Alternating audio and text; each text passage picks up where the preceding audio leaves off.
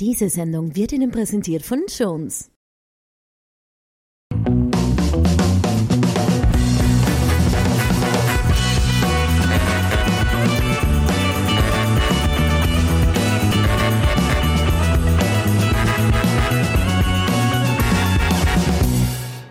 Er ist seit vielen Jahrzehnten bereits ein in Wien tätiger Galerist, gilt als ausgewiesener Kunst- und Kulturexperte. Ja, und er hat wohl rund über 1000 Ausstellungen persönlich mitorganisiert. Ernst Hilger, der in Wien Standorte in der Ankerbrotfabrik und vor allem in der Dorotheergasse im ersten Bezirk betreibt. Jetzt ist er bei uns zu Gast. Vielen Dank für Ihre Zeit. Das hat mir großen Spaß gemacht, eingeladen zu werden. Schauen wir mal, was wir aus Ihrem Leben jetzt erfahren. Das ist ein sehr, sehr spannendes Leben. Alleine eine Person, die über 1000 Ausstellungen organisiert in etlichen Jahrzehnten. Wir kommen zu all dem. Ganz, ganz große Künstler auch äh, hatte, äh, selbst ausgestellt in der Galerie Ernst Hilger. Große Namen, Picasso zum Beispiel, Andy Warhol. Wir kommen zu all dem noch. Aber wenn wir jetzt mal in die Gegenwart blicken, zu den begehrten Kunstformen im Bereich der Bilder, was ist denn besonders nachgefragt im Moment? Also ich kann mich da dazu was kann ich wenig sagen. Ich kann nur sagen, wir haben in den letzten Jahren besonders mit junger Kunst mhm. sehr viel Erfolg mhm. und äh, wir zeigen sehr viele unbekannte Künstler. Wir haben noch ein paar bekannte Künstler im Programm, wie den Staudacher oder jetzt gerade die große Damisch-Ausstellung. Aber eigentlich äh, ist für uns spannend jetzt die neue Generation.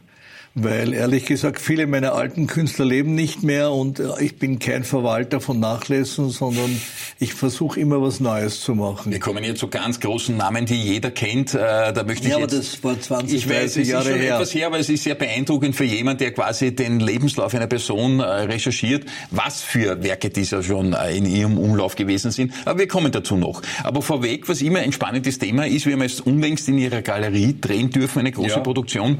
Gibt es eigentlich eigentlich für Erstlinge sozusagen, die noch keinerlei persönliche Erfahrung mit Ankauf von Werken haben, so etwas wie Berührungsängste, wenn man in eine Galerie kommt? Was sind da so die typischen ersten Fragen? Also ehrlich gesagt, wir versuchen ja die Grenze möglichst niedrig zu halten. Bei uns gibt es eben auch immer einen Grafikständer, wo die Grafiken bei 290, 390 Euro anfangen. Mhm. Wir haben einen Art Club, wo man schon einmal im Jahr um 190 was kaufen kann. Und äh, damit versuchen wir natürlich auch die Leute zu erreichen, die glauben, eine Galerie hat nur Millionenwerte. Wir haben natürlich auch Millionenwerte, aber die sind eigentlich dann eher für Leute mit sehr viel Bargeld.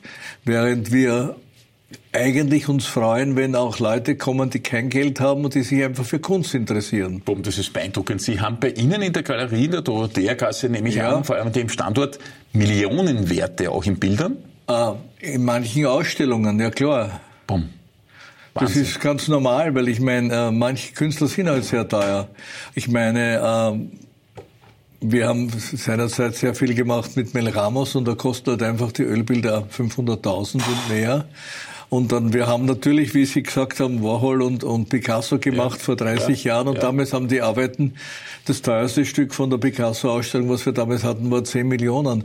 Aber ich meine, es hat noch niemand geklaut und äh, ich bin, äh, wie gesagt, jetzt sind, sind die meisten Sachen, die wir haben, eben unter 10.000, weil wir sehr viel junge Kunst haben. Also, aber trotzdem sind unglaubliche Summen. Es sind jetzt zuletzt die ersten Preise so richtig explodiert. Ja, aber die sind alle nicht, diese Preise sind nicht bei mir geblieben, sondern die sind halt dann bei Sammlern geblieben. Mhm geblieben. Mhm. Und äh, wir haben das Geld immer wieder gesteckt in neue Projekte. Wir waren in Amerika, wir waren in Frankreich, wir waren in Deutschland. Und jetzt sind wir vor allem in der Dorotheergasse und für große Projekte äh, gehen wir eben in die Ankerbrotfabrik. Wobei ich sagen muss, wir waren, ich war jetzt gerade auf Urlaub äh, mit meiner Familie in Ägypten. Wir mhm. haben dort eine sehr spannende Sammlerin junger Kunst entdeckt.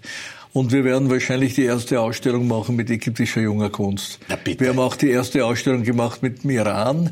Das ist allerdings schon zehn Jahre her. In der Zwischenzeit ist, sind die iranischen Künstler überall. Es gibt eine ganz große ähm, Auslandsgruppe, Diaspora-Gruppe von Leuten, die sich dafür interessieren. Und ich denke, das wird wieder eine spannende Sache werden. Das sind die Iraner, die damals wahrscheinlich noch in der Zeit des Schahs in den ja, Zum Ausland Teil ja, mussten. aber die sind zum Teil auch in der Opposition zu den derzeitigen, ähm, äh, derzeitigen Regime. Und das sind einige sehr, sehr spannende Künstler. Die meisten davon leben allerdings im Ausland. Wahnsinn. Ja, Sie haben schon gesagt, Picasso war dabei, Andy Warhol, Keith Haring zum Beispiel. Ja, da haben wir die erste Ausstellung gemacht in Wien. Aber ja, ist ja keine Kleinigkeit, großes Thema.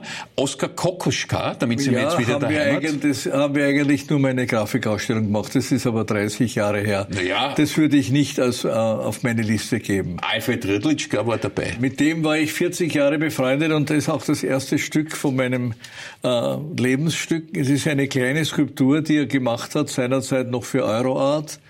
Äh, es gibt 1000 Stück davon. Ich habe äh, bei 500 zugeschlagen und äh, der Alfred hat damals dem Gießer verboten, das weiter zu gießen, weil er gesagt hat, das ist Blei und das ist ungesund für dich. Bom. Ich, ich mag diese Skulptur sehr, sehr gern. Es ist die einzige ganz kleine, die steht für mich seit 30 Jahren auf meinem Schreibtisch. Wie ist vom Alfred Riedlitschka Das ist Alfred Riedlitschka, ja. gegossen oder wie macht er Na, das? das ist, er, er macht das Modell und gegossen wurde es vom Zöttl, der lebt inzwischen leider auch nicht mehr. Bom. Das war die Gießerei, war seine Hausgießerei. Respekt, sehr beeindruckend, dass jetzt niemand, dass immer wieder bei den Ich habe heimischen 40, Künstlern- 40 Jahre mit Riddlischka gearbeitet und äh, habe auch heute noch sehr viele Sachen von ihm und für mich war er immer eine der prägendsten Persönlichkeiten, die mir begegnet sind. Genauso prägend wie das komplette Gegenteil, das ist das zweite Stück, das ich mitgebracht habe. Leo Zuckmeier, einer der wenigen Künstler, die ich auch im Museum moderner Kunst gezeigt habe. Laurent Heggi hat ihm damals eine Einzelausstellung gegeben. Der hat sich allerdings immer weiter ins Konkrete entwickelt. Äh, Es gibt auch eine Uhr von ihm und äh, es gibt eine Reihe von Tafeln, die nur mit Schriften sind. Ähm, Wir sind sehr befreundet und äh, während ich mit Riddlischka über 40 Jahre zusammengearbeitet habe, ich mit Zogmeier vielleicht über 35 Jahre zusammengearbeitet. Und das sind kleine Auflagen und ich, ich mag das sehr, sehr, ich mag das sehr, sehr gern. Das sind quasi Einzelanfertigungen, muss man sagen. Naja, na, 100 Stück gibt's davon. Ja, das, von Einzelanfertigung kann man nicht reden. Das heißt, ein Galerist kauft auch quasi auf eigene Rechnung Werke ein oder ist das so, dass Sie, indem Sie Ausstellungen organisieren, das sind dann Leihgaben oder wie muss man sich das vorstellen? Nein, ich habe all die Jahre immer wieder auch Kunst für mich gekauft, schon seit den 70er Jahren. Und äh, jetzt ist gerade meine Sammlung in Ljubljana gezeigt worden im Museum. Aber äh, wie gesagt, äh, das ist einfach so, zuerst kommen die Sammler, zuerst kommen die Leute, die Kunstkäufer und irgendwann einmal dann habe ich immer wieder auch etwas für mich erworben. In den letzten Jahren weniger, aber früher sehr viel, vor allem in der Zeit, ich habe ja auch für Siemens das ganze Kulturprogramm Ja, gemacht. richtig, ja. Da sind wir ja ganz früh in den Osten gegangen. Wir waren überhaupt fast die ersten, nicht ganz fast, aber eine der ersten Galerien, die bis nach Mazedonien herunter sich für die Künstler interessiert hat. Und da habe ich eben einiges, hat immer wieder erworben, weil einerseits wollten, haben die Gelder, haben die alle Geld gebraucht und, und auf der anderen Seite waren die Sachen für jemand wie mich erschwinglich. Ich meine, ich bin jemand, der immer das Geld in die Galerie gesteckt hat und daher froh war, wenn die Sachen nicht so teuer Gut, waren. da widmet man, sich, widmet man sich natürlich aktuellen Künstlern, die derzeit gerade vielleicht einen Durchbruch schaffen, Ja, aber ja. wir haben es ja vorher erwähnt, einen Picasso werden Hab Sie jetzt keinen. nicht selber gehabt haben, Nein, habe ich keinen zu Hause, ne, leider. Oder. Andy Warhol, den kauft man auch nicht einfach so. Andy Warhol habe ich ganz am Anfang mir zwei, drei Sachen erworben, aber die sind in der Zwischenzeit sehr teuer und ich, ich gebe sie nicht her. Aber sie sind halt einfach, damals waren sie nicht so teuer. Aber die haben Sie immer noch. Ja, ich habe drei, drei oder vier Arbeiten. Wahnsinn. Ja, Sie aber- haben das einfach so Aber gelassen. Grafiken, also keine Ja. Unikate. Ja, das führt gleich zum Stichwort Pop Art. Äh, der ist ja auch Andy Warhol quasi zuzu Auf äh, jeden Fall, er ist der Meister der Pop Art. Er hat ja. das begonnen und äh, manche sagen da sexy Farben und sexy Frauen, so als verkürzte Darstellung Ja, von das Pop kann man beim Warhol nicht so sagen, weil der Warhol war ja schwul, wie jeder weiß. Ich weiß, ja. Daher hat er keine sexy Frauen gemacht, aber er hat natürlich seine Sachen in dieser Siebdrucktechnik gemacht, die sehr plakativ war und damit natürlich für viele Wände geeignet war, weil seine größten Sammler waren ja ganz coole Typen, wie zum Mhm. Beispiel der, ich vergesse jetzt seinen Namen, der auch mit der Brigitte Bardot verheiratet war, der Fotograf, Mhm. der hat eine tolle Sammlung gehabt.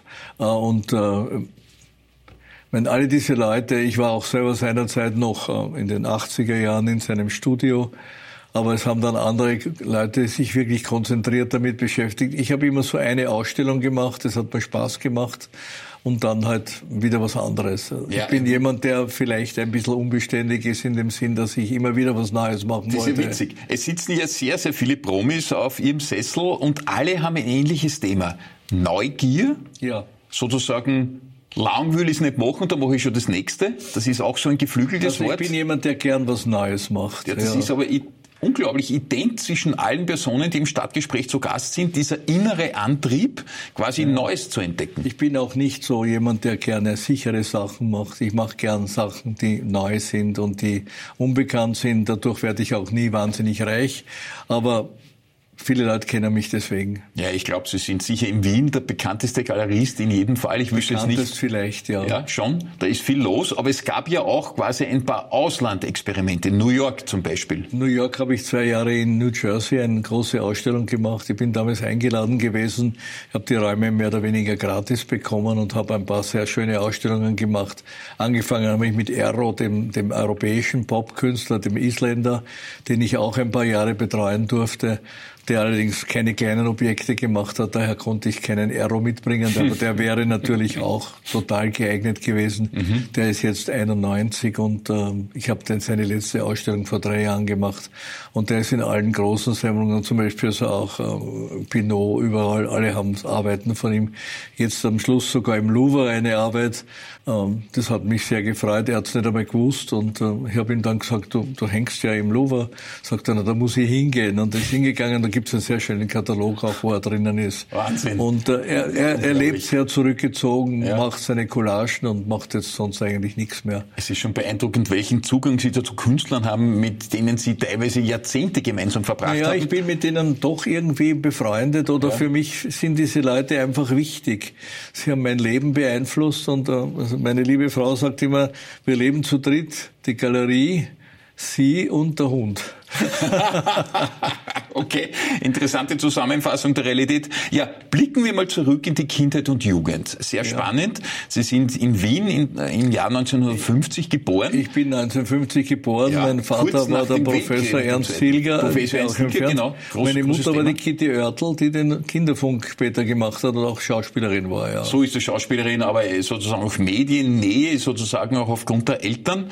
Und es war eine Zeit des Aufbruchs, äh, damals damals in den 50ern und des Wirtschaftswunders? Also ich muss ehrlich sagen, ich habe, wie ich die Galerie angefangen habe, 71, habe ich einfach ein paar Künstler gekannt. Ich hatte ein paar sehr gute Freunde, die auch schon mit Künstlern befreundet waren ähm, wie zum Beispiel den Peter Infeld, die große Sammlung von ihm, aber der lebt leider auch nicht mehr. Und äh, habe mit denen dann eine Grafikedition gegründet, die im Atrium gestartet hat. Und viele der Leute, die heute große Sammler sind oder große Kunstfreunde, haben ihre erste Grafik bei uns gekauft. Die haben damals also. 360 Schilling gekostet. Naja, das war noch eine andere Zeit, andere Währung. Aber es ist schon bemerkenswert. 1971 haben Sie Ihre Galerie gegründet, der ja, der Gasse. Da war ich 21. Da waren Sie 21. Ja, das ja. wollte ich jetzt raus. Ja. Mit 21 haben Sie den Grundstein gelegt für etwas, was Sie jetzt noch voller Inbrunst äh, sozusagen leben und 1000 Ausstellungen organisiert haben. Also ehrlich gesagt, mir hat, ich bin ein durch Zufall in die Kunst gekommen. Ich habe ja vorher Musik organisiert, Konzerte und alles mhm. Mögliche. Einer meiner ältesten Freunde ist ja auch unlängst gestorben, der Willi Resetaritz von den Schmetterlingen, oh, habe ich selber ausgestellt. Schmetterlinge ist jetzt aber auch schon lang hergeholt. Der ja. Willi hat ja hunderte Hüte aufgehabt, muss man ja, sagen. Ja, ich weiß, aber ich habe Schmetterlinge seinerzeit und Milestones und wie sie ja, alle geheißen genau, haben gemacht. Aber das, wie gesagt, ich, die Kunst ist dann einfach geblieben und hat mich immer mehr begeistert. Und äh, ja, und irgendwann einmal bin ich dann auf Nummer 5 hinübergezogen. Das waren größere Räume. In der Dorotheagasse? Ich war aber immer, ich war zuerst auf Nummer 2 und ja. dann auf Nummer 5 und ich muss ehrlich sagen, hab's nicht bereut. Manche sagen ja, sie sind deswegen auf die Nummer 5 gezogen. Wir haben es unlängst ja gesehen, als wir gedreht haben, weil genau gegenüber ist das Café Havelka und es hat sie motiviert, in die Nähe des Havelka, in den guten Café zu kommen. Das ist ein Gerücht, aber ich gehe wirklich, ich ging sehr, sehr gerne ins Havelka. Ich gehe jetzt immer noch gerne im Sommer hin in den Garten. Im ja. Winter gehe ich nicht so gern hin, es sind mir zu viele Touristen dort. Ja, also ein kleiner Straßengarten sozusagen. Ja, ja. Äh, Meine, mein Freundeskreis und die haben sich alle dort getroffen in der Früh mhm. und wir haben um 11 Uhr nachts immer die guten Buchteln von der Frau so Amerika gegessen. Die sind die Legende. Ja. Und die Nockerten sind auch die Legende dort vom, vom Georg Tanzer, aber das ja, ist natürlich das, auch nur ein Gerücht. Ehrlich gesagt, das war nur eigentlich, also das war nur ein, ein, ein, ein Musikstück und das war schon ein, zu einem Zeitpunkt, wo ich nicht mehr so oft ins, ich gehe jetzt lieber in Bräunerhof. Ah ja, gut, ist auch nicht so weit weg, muss man nein, sagen. Nein, ja, was aber trotzdem auffällt, Sie haben ein BWL-Studium hingelegt an der ja. sogenannten Hochschule für Welthandel, der Vorgänger der WU, der Wirtschaftsuniversität. Ja, ja, das war im 19. Bezirk. So ist das, ja. die alte WU quasi da oben. Aber ich habe es nicht fertig gemacht. Aber, aber trotzdem, jemand, der BWL studiert, mit 21 plötzlich Galerist wird und das 50 Jahre danach immer noch macht, das war ja gar nichts, was man hätte erwarten können. Ich habe es auch nicht erwartet. Ich war, ich war total überrascht und es macht mir jeden Tag mehr Spaß und ich glaube ehrlich gesagt, also ich werde wahrscheinlich umfallen in der Galerie mhm. und das finde ich auch in Ordnung. Schön, wie Sie das sagen. Man glaubt Ihnen, dass Sie wirken ja auch total in sich ruhend. Äh, was ja auch bemerkenswert ist, äh, ein Doppelstandort quasi auch in der Ankerfabrik im 10. Bezirk? Ja, das war seinerzeit äh, günstig zu kaufen und das habe ich einfach, da habe ich einfach einen Teil gekauft. Ich habe da immer noch 800 Quadratmeter, wo wir einfach sehr schöne Ausstellungen machen können. Ja, und dann haben Sie aber eben die Dorothea-Gasse im ersten. Ist das so, dass man da auch ganz unterschiedliche Käuferschichten anspricht? Ja. Erster Bezirk und zehnter Bezirk? Nein, aber das ist ein, das eine ist einfach sehr, sehr groß und man kann dort sehr, sehr große Gruppenausstellungen machen. Mhm. Wir haben ja dort die erste große äh, Australien-Ausstellung gemacht. Wir haben die Iran-Ausstellung dort gemacht und viele andere. Wir haben die, die Karibik-Ausstellung, äh, die Kunst aus der Karibik. Also wir haben sehr, sehr viele Sachen dort gemacht, die man in der Stadt nicht zeigen konnte, weil mhm. das, wir haben zwar 200 Quadratmeter Ausstellungsfläche in der Stadt, aber das ist für wirklich große Ausstellungen halt einfach nicht viel. Das heißt, Sie haben, Sie haben sich sich die alten Räumlichkeiten, das ist jetzt nicht mehr die klassische Ankerfabrik, sondern ein Nein, revitalisierter ich habe den zweiten Stock gekauft damals mhm. und das war sehr günstig. No. Und unter mir war, habe ich dann den, die Wohnung gefunden für den Staudacher, der damals dort auch sein Atelier hatte war auch ein Künstler meiner Galerie, mit dem ich bin auch Bitte. mit der Familie sehr befreundet. Und Aber Brötchen habt nicht gebacken oder Semmeln? Das ist ja diese spannende Vermischung von Nein, die unterschiedlichen haben uns eine Inhalten. Zeit lang gesponsert die Ankerbrotleute mit Brot, aber jetzt ist es lang vorbei. Okay. Wir haben bei den Vernissagen immer hervorragende Kipferln gehabt. Na bitte. Was ja bemerkenswert ist, wir haben über New York ja schon gesprochen, aber ganz nebenbei haben Sie auch das goldene Ehrenzeichen um Verdienste des Landes Wien bekommen. Also eine ich sehr eine ganze Reihe von Orden, aber das, darüber reden wir gar nicht am besten. Reden wir gar nicht. Sie hätten da jetzt kommen können wie so ein Bundesheeroffizier. Ja, das schaut sehr nett aus. Ich gehe sehr gern einmal im Jahr auf den Kaffeesiederball. Ja. Und äh, da, da muss man das einfach tragen. Aber am stolzesten bin ich auf den goldene Kaffeeheferl von den Wiener Kaffeesiedern, weil das wird ganz wenig verliehen. Und ich glaube, es haben bis jetzt nur 20 Leute bekommen. Und das muss ich ehrlich sagen, das hat mir Riesenfreude gemacht. Wegen dem Bräunerhof und dem Havelker zum Beispiel? Generell wegen meiner Liebe zu den Wiener Kaffeehäusern und Schön. zum Kaffeesiederball. Bumm. Na, das sieht man, wofür man brennen kann, sozusagen, im wahrsten Sinne des ja, Wortes. Ich, ich, glaube, Künstler lieben Kaffeehäuser und ich glaube, Kunsthändler lieben auch Kaffeehäuser. Mhm. Das ist ein guter Ort, um sich nicht in der Galerie und doch zu Hause zu treffen. Sehr schön, wie Sie das sagen. Ja, wie erwähnt schon, die Preise am Kunstmarkt explodieren. Das bekommt man immer wieder auch medial vermittelt. Manche Jetzt, Preise. Manche Preise natürlich. Aber bei, bei Versteigerungen zum Beispiel gibt es teilweise Rekordauktionen. Auch Österreicher spielen eine gewisse ja. Rolle. Klimt zum Beispiel äh, hat gewaltig gewaltige Preise, Kokoschka äh, sehr, sehr gute Preise. Auch die Österreicher äh, quasi zum Zeitpunkt des Jahrhundertwechseln vom 19. ins 20. Jahrhundert, ja. Stichwort modernes Wien, die konnten da weltweit durchaus auch Performance bieten. Also ich äh, beschäftige mich ja vor allem mit Künstlern ab 1960, 1970. Äh, es gibt natürlich einige, die sehr große Wertsteigerungen schon gemacht haben, mhm. aber ich setze mir auf die Jungen, die irgendwann alle explodieren werden. Ja, das ist die große Hoffnung. Wirklich weiß man das ja nicht, oder? Oder Nein, haben Sie da jetzt was im Ladel, wo Sie sagen, na ja, da war sie schon. Es gibt schon einige. Es gibt also, was weiß ich, den Jakob Kirchmeier oder die Asunta. Ähm, das, da rechne ich damit, dass sich die sehr stark entwickeln. Garantien gibt es ja natürlich keine. Keine Frage, aber ich bin ja auch keine Bank. Nein, aber Mut zum Risiko, das haben Sie zweifellos. Ja, Sie haben auch einige heimische Kunstmedien mit begründet, auch nicht unmutig sozusagen. Ja, in den 70er Jahren Ja. habe ich mit dem Paul Grunter den Galeriespiegel Genau, gegründet. den Galeriespiegel. Den gibt's schon lange nicht mehr. Und dann ähm, in den, am Anfang der 80er Jahre habe ich mit meinem damaligen Generalsekretär vom Galerieverband, ich habe ja jahrelang den Galerieverband geleitet, äh, habe ich mit ihm eine Art des Art-Magazin gegründet.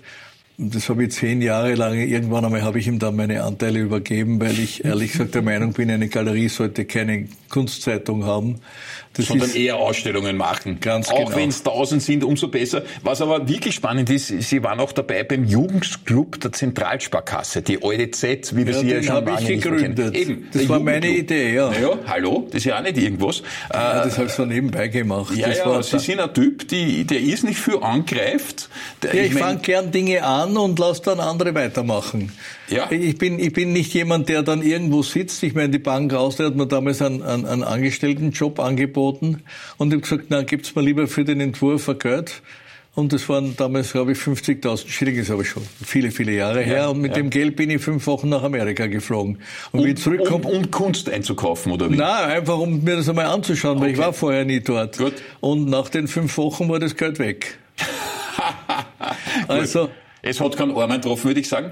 Ja, Kunst und Kultur, das hört man immer wieder, ist für viele Menschen ja auch so eine Art Parallellleben zum eigenen normalen Alltag, zum beruflichen Alltag. es ist eine Möglichkeit, um dem beruflichen Alltag zu entkommen. Ja. Es ist eine Möglichkeit, um, um sich mit Dingen zu konfrontieren, die einem vielleicht ablenken von den eigenen Sorgen, von den eigenen Problemen.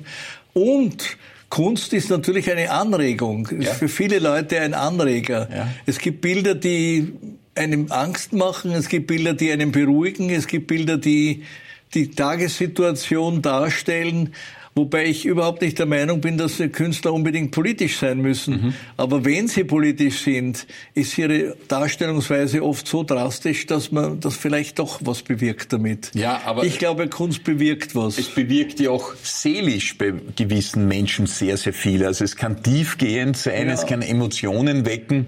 Wenn es das nicht tut, dann ja. ist, ist irgendwas falsch dran. Also meine Kunst muss auf jeden Fall einen Inhalt haben, der sich irgendwie übermittelt.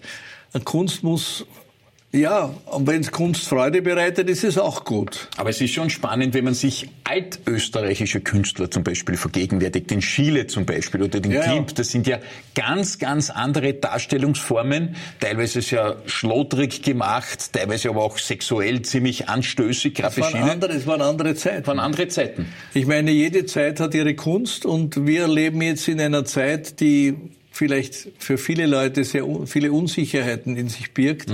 Und die Künstler sind für uns alle ein guter Weg, um diese Unsicherheiten zu umgehen. Interessant. Wenn ich nach Hause komme, da, bei meiner Wohnung, die hängt voller Bilder und ich setze mich da hin, da brauche ich kein Buch und kein Fernsehen und nichts, Entschuldigung, sondern ich schaue die Bilder an und erinnere mich dann genau wann und wo und wie ich das gekauft habe oder wie ich das erworben habe oder wie es dem Künstler jetzt geht. Manchmal greife ich dann zum Hörer und rufe den Künstler an oder Wahnsinn. rufe die, die Galerie an, wo ich es gekauft habe. Und äh, wenn das Amerika ist, ist das haben wir in der Nacht. Irgendwie, also ich, ich finde einfach, ein Leben ohne Kunst ist einfach traurig. Das haben einen totalen Bezug äh, zu all denen, sie sitzen dann zu Hause und schauen sich jetzt nicht unbedingt an Picasso an, aber sie schauen sich vielleicht an Andy Warhol an. Das kann schon mal vorkommen. Ich schaue mir jetzt eigentlich mehr lieber Künstler an, die niemand kennt.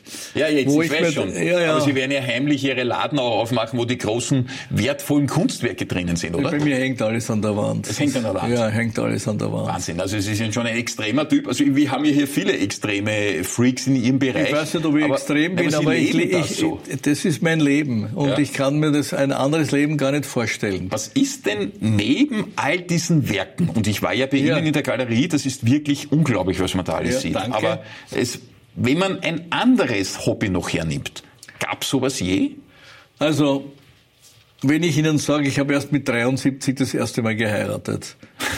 Das heißt, ich habe äh, alle möglichen Hobbys natürlich kurz ausprobiert, aber nichts hat mich so befriedigt wie die Beschäftigung mit Kunst. Es ist der Besuch in einem Atelier, der Besuch in einer Ausstellung, möglichst, wenn niemand anderer dort ist, dass man das in Ruhe anschauen kann, ist für mich immer noch das höchste aller Gefühle. Wahnsinn. Das heißt, Sie beschäftigen sich auch intellektuell und inhaltlich. Nein, intellektuell weiß ich nicht, aber ich beschäftige ja, mich, ich lese sehr Sie viel interpretieren Kataloge. das Bild wahrscheinlich auch, oder? Ich lasse es auf mich sprechen, ja. Mhm. Und führen Sie dann eine Art Dialog mit dem Bild?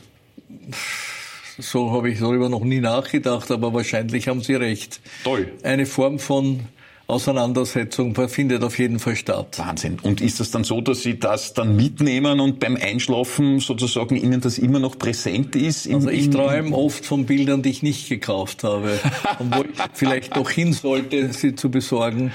Das ist so wie es gibt auch viele Dinge, die ich halt nicht gemacht habe und ja. wo ich heute mir denke, das war eigentlich, der war eigentlich doch nicht so schlecht.